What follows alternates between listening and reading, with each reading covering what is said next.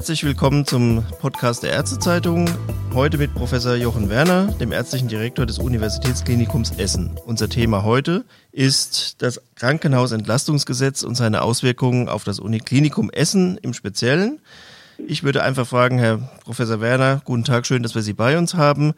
Schießen Sie doch einfach mal los. Was fällt Ihnen ein bezüglich des Krankenhausentlastungsgesetzes? Ja, lieber Herr Wallenfels, das ist äh, für mich auch schön, dass ich mit Ihnen hier sprechen darf.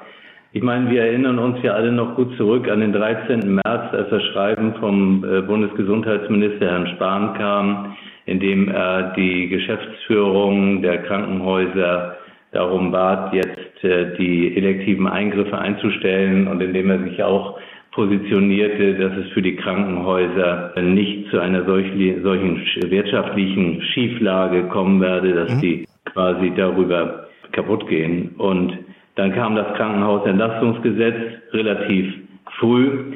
Es wurde noch einmal korrigiert, nachgebessert. Und ähm, ich denke, das hat auch für viele Krankenhäuser eine wirkliche Entlastungsfunktion. Ich sehe das ja naturgemäß jetzt aus dem Blickwinkel der Universitätsmedizin. Essen hier, für die spreche ich.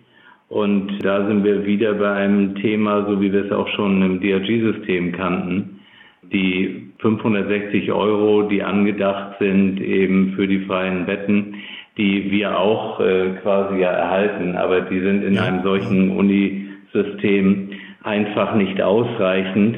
Es gab auch ein Interview in der Zwischenzeit schon äh, mit Herrn Minister Spahn, in dem er auch sagte, dass dort wohl Nachbesserungen erforderlich sind.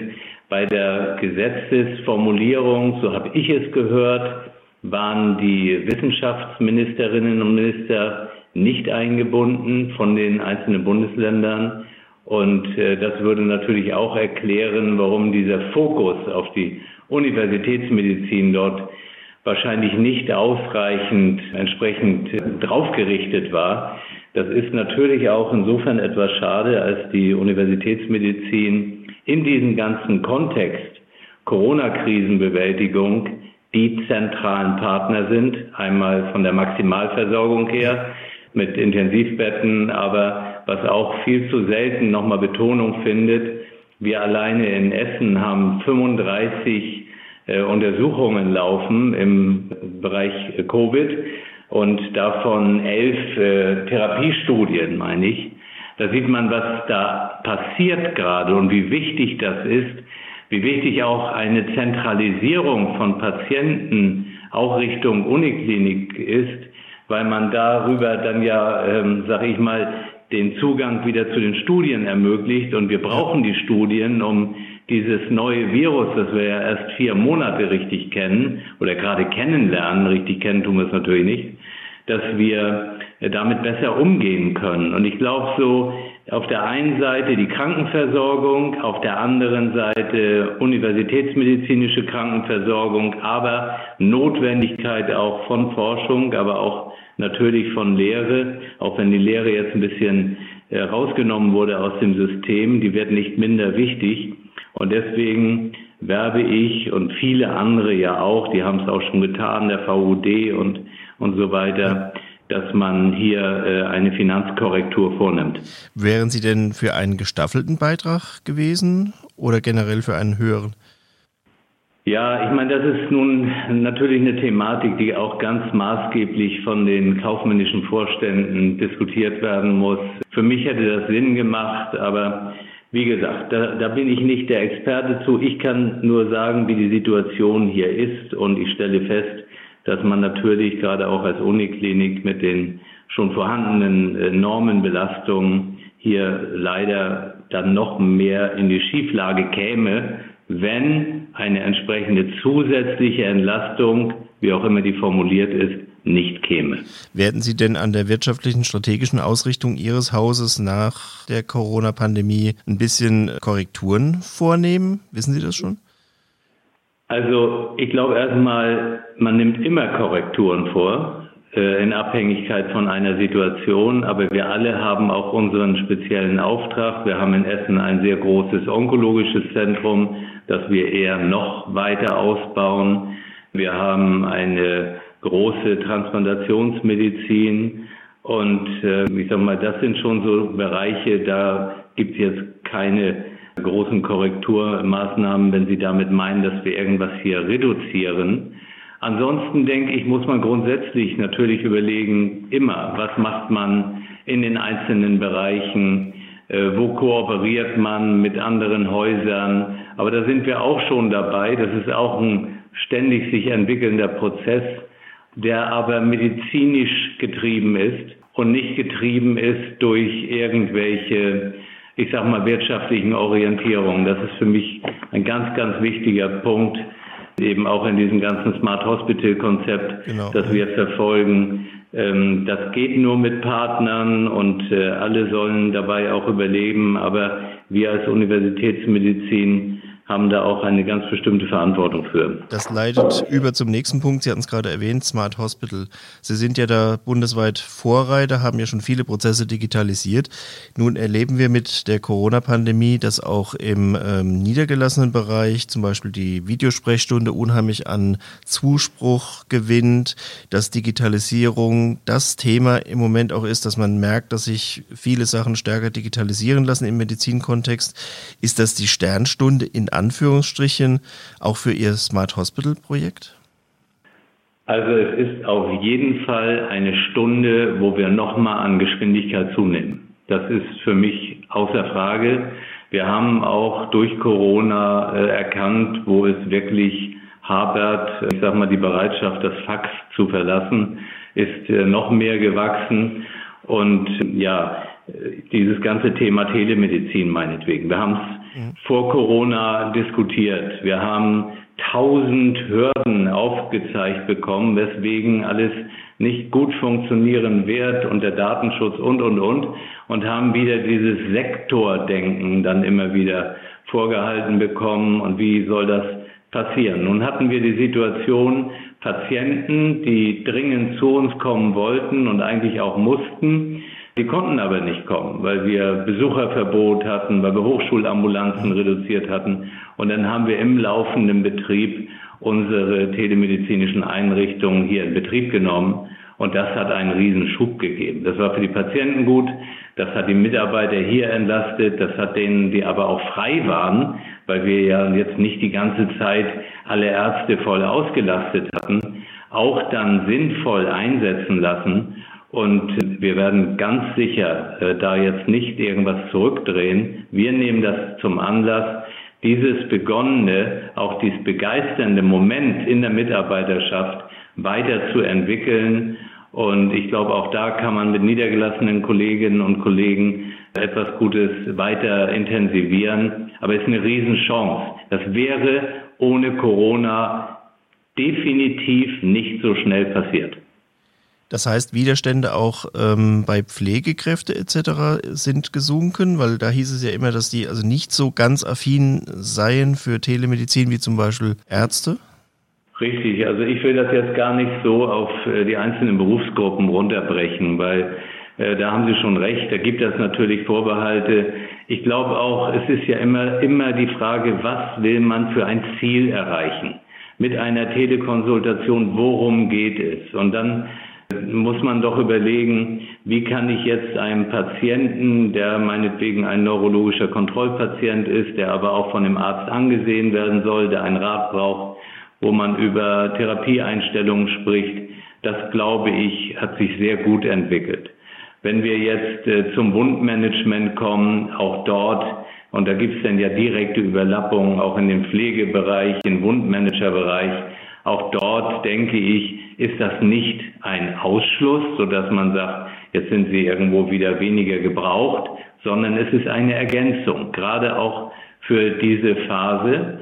Und deswegen, wir versuchen das jetzt gerade zu kommunizieren. Wir versuchen das auch in die Mitarbeiterschaft zu kommunizieren, gute Beispiele zu zeigen und dafür zu werben, dass wir das eben weiter intensivieren wollen. Also ähm, mir ist schon klar, dass es nicht immer jeder für sich als positiv empfindet, aber die, der Gesamtansatz ist richtig.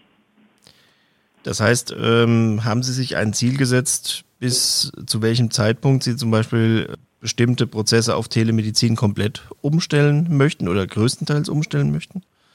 Ich kann jetzt nicht sagen, Ähm, wir haben hier ein Programm. Äh, für mich ist Telemedizin ein Modul in diesem Smart Hospital Konzept.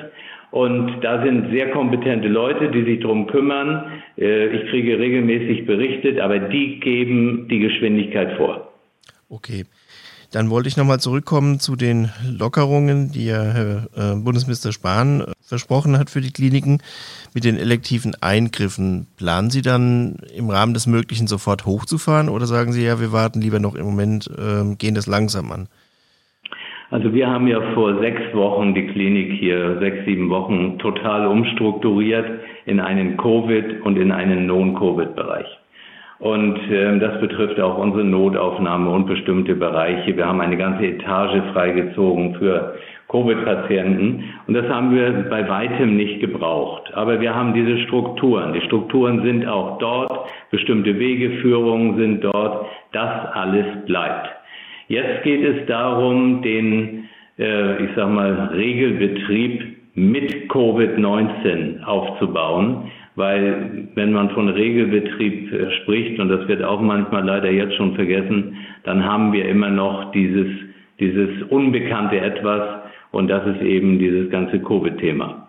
Und das bauen wir auf, das tun wir auch. Wir haben ja auch so natürlich die ganze Zeit Patienten behandelt. Wir haben alles daran gesetzt, dass unsere onkologische Versorgung nicht einbricht, dass sie ziemlich stabil gehalten wird und so weiter. Also, aber natürlich, wir haben viel weniger gemacht. Das ist außer Frage. Und jetzt können Sie sich vorstellen, da ist ein großer Druck auch bei den Professorinnen und Professoren. Die wollen wieder in die Normalität, auch wenn sie es nicht sein wird, zurückkehren. Aber das können wir nicht so von heute auf morgen machen. Wir haben einen Plan dafür.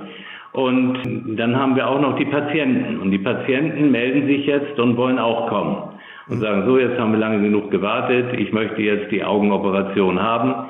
Aber auch dort wollen und müssen wir ja trotzdem Regeln einhalten. Das heißt Mindestabstand in der Hochschulambulanz. Das heißt, wir können die Hochschulambulanz gar nicht regulär hochfahren. Auch die geht nur im reduzierten Betrieb. So, und äh, da sind wir, glaube ich, ganz gut unterwegs, auch in der Entwicklung. Wir haben heute Nachmittag auch wieder eine Konferenz mit äh, den ganzen Klinikleitungen und sprechen dieses Konzept ab. Das Konzept ist aber immer so, wenn es dann in vier, in sechs Wochen oder in acht Wochen zu einem doch deutlichen Mehranstieg von äh, Covid-19-Patienten käme, dass wir in unsere bereits etablierte Struktur sofort zurückfahren können. Und mit sofort meine ich innerhalb von 48 Stunden. Ist das auch den Patienten kommuniziert, dass es diese Zweigleisigkeit Covid, Non-Covid-Abteilungen gibt? Also ist das ein Argument, dass es Patienten leichter fällt, äh, die Entscheidung zu treffen, jetzt einen elektiven Eingriff durchführen zu lassen? Haben Sie da Rückmeldungen bekommen? Das kann, wir haben es immer kommuniziert. Wir haben es über alle Kanäle kommuniziert, dass wir diese beiden Bereiche haben.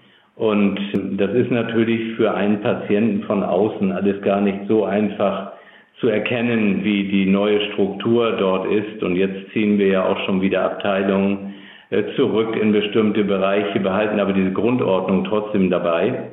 Und wir haben den Patienten auch äh, kommuniziert, dass wir jetzt wieder anfangen, aber eben Schritt für Schritt. Wir überdenken auch die ganze Thematik mit dem Besucherverbot. Auch das kann man nicht ewig aufrechterhalten. Da wird auch zu wenig darüber berichtet, was das alles für gravierende Folgen hat, dass einmal die im Krankenhaus liegenden Patientinnen und Patienten natürlich ähm, dadurch, ja, ich sag mal, traurig sind, dass sie keine Besucher bekommen. Aber gerade auch die, die ihre Angehörigen hier nicht sehen können, ja. ähm, die wissen ja auch nicht, was sich da alles spielt. Also auch daran müssen wir arbeiten. Und das bedeutet dann auch nicht, dass wir von 0 auf 100 wieder gehen, sondern auch dort eben eine Abfolge einbringen. Und deswegen ist man in der Kommunikation mit der Bevölkerung. Aber ähm, trotzdem, jeder ist ein Individuum, hat eigene Wünsche und äh, stellt auch manchmal das eigene Wohl natürlich, das ist ja menschlich, zunächst an die höhere Position und fordert dann auch bestimmte Therapien ein und will keine Wartezeit mehr haben. Also da haben wir auch solche Diskussionen gerade. Ja, jetzt ist ja ähm, die Telemedizin ideal, beziehungsweise das äh, zum Beispiel das Tool der Videosprechstunde. Wäre es denn möglich, dass eine Art Besuchsverbot dadurch umgangen wird, dass man über einen Videokontakt den äh, Kontakt zu den Angehörigen ermöglicht, also den virtuellen Kontakt? Richtig, das haben wir in, ein, in einigen Fällen. Da kommunizieren die, also die einen äh, schon von sich aus, weil sie ihr Smartphone haben und dann äh, immer mit den Angehörigen und Freunden kommunizieren. Manchen reichen wir ein Tablet, dass da auch sowas hergestellt ist, aber es gibt eben auch natürlich nicht wenige in einem solchen Krankenhaus, die auch komplex erkrankt sind, wo man trotzdem diese Kommunikation nicht gut nutzen kann. Und dann gibt es auch, haben wir auch erlebt, wieder die Thematik mit dem Datenschutz. Ja, das sind eben alles so Themen, aber viele Patienten, die jetzt nicht schwer krank sind, regeln schon über ihr eigenes Smartphone einiges. Gut, Herr Professor Werner. Wenn Sie keine ergänzenden Punkte mehr hätten, würde ich mich an dieser Stelle fürs Gespräch bedanken. Vielen Dank, sage ich auch. Alles klar, und dann hören wir uns demnächst mal wieder. Dankeschön, ja. alles Gute. Danke. Danke. Tschüss. Tschüss.